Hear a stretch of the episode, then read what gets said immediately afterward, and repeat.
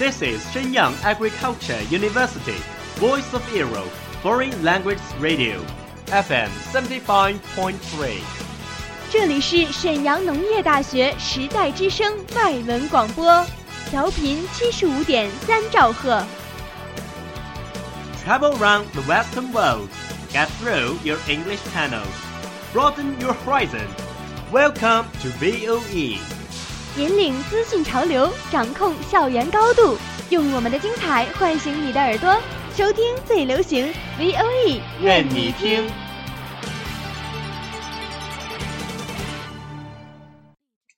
I remember the first film that I ever watched was Titanic. Three year old, having completely no idea what was it talking about. The only scene I remember was Jack and Rose standing at the very front of the boat, talking. When I grew a little older, I got to know about some animated films like Finding Nemo and Toy Story and Wall-E. Wall-E was my favorite. Eva. Eva! Over the past 20 years, I watched hundreds of films. I love to explore the depths of the character and I'm fascinated by the stories. Movies allow you to escape into another person's life and experience situations you wouldn't normally experience. There's nowhere better to lose yourself than in film.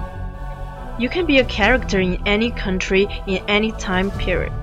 Some of the greatest films I've seen have never left my heart and soul, and I hope they never do.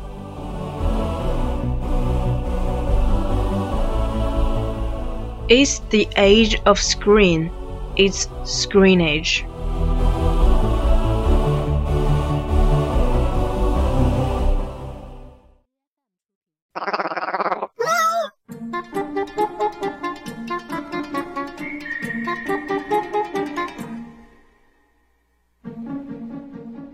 Hello everyone, long time no see. I'm your friend Yolanda. Flight, I have a question. What do you think about environment like after 700 years? Let me see. I think air won't be clear and pollutions will get worse. Have you ever think that during that period we can't live in the earth? Crazy, how do you say that? What we will talk today is about this.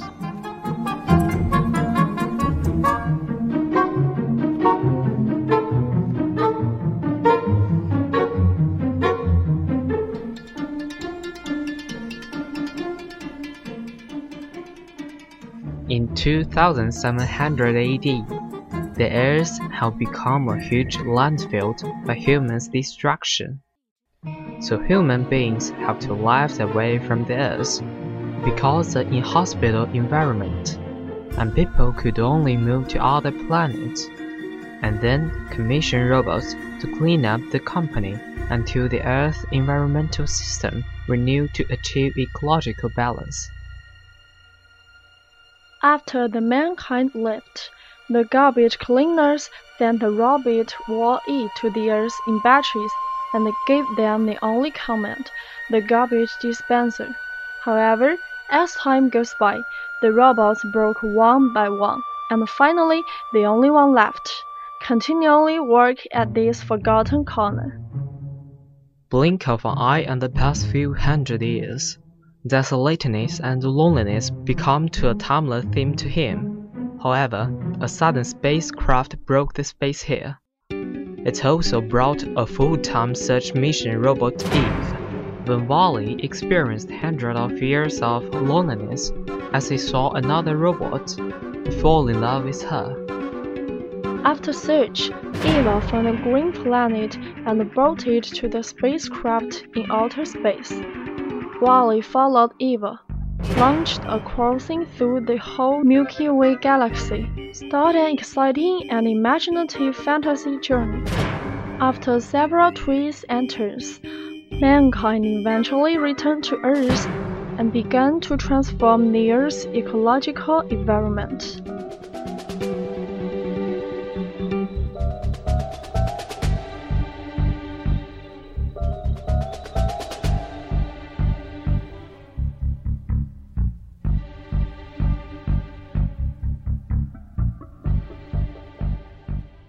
WALL-E is a very classic Disney movie. It is a movie full with entertaining, thrilling, moving, and satisfying. It makes a refreshing change from the Go Green campaigns we are also used to. The movie gives the robots emotion like human beings. The robots even save the Earth eventually. Yep, it is actually a creative movie. The character suits me fine. Thumbs up for WALL-E. He is such a cute and adorable robot. You will fall in love with him immediately. So does Eve. I'm also impressed by their sweet love. My heart feels warm when they're holding each other's hands. WALL-E is also a film with practical significance. In the past decades, environmental pollution is becoming more and more serious. The Earth is in a very dangerous situation. To some degree, the movie warns people to protect the Earth. Indeed, WALL-E is a successful movie. It wins one Oscar for Best Animated Feature Film in 2009.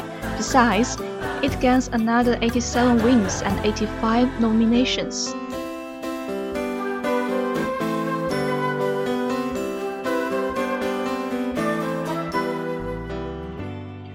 WALL-E is directed by Andrew Stanton.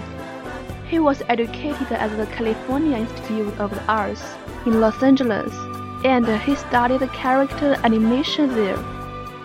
After graduation, Stanton began working as a writer on the TV series Mighty Mouse: The New Adventures. In 1990, he became only the second animator and the ninth employee to join Pixar Animation Studios. He went on to write and direct such worldwide hits as A Bug's Life, Finding Nemo, and WALL-E. The later two both won Oscars for Best Animated Feature. Apparently, Stanton is a great animator.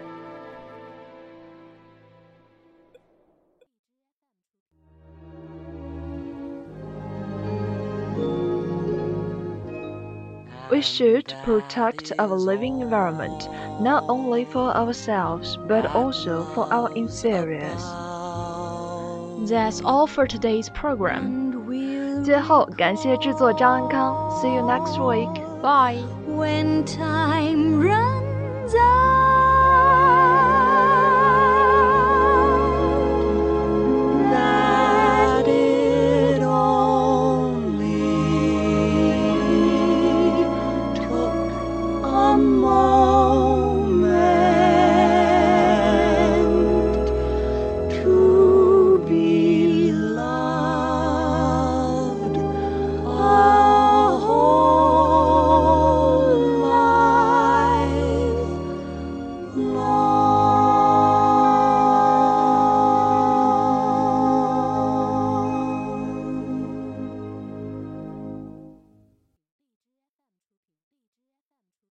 That's all of today's programs. Thank you for listening. 如果你喜欢我们的节目，您可以同时在荔枝 FM、iTunes Store Podcast 同时搜索 VOE 外文广播电台，为您呈现精彩往期节目。我们下期再见。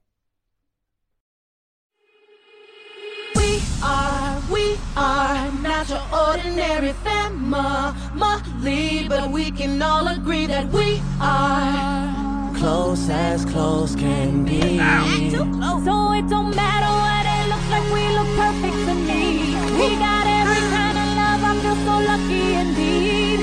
They can keep on talking, it don't matter to me. Cause we are, we are.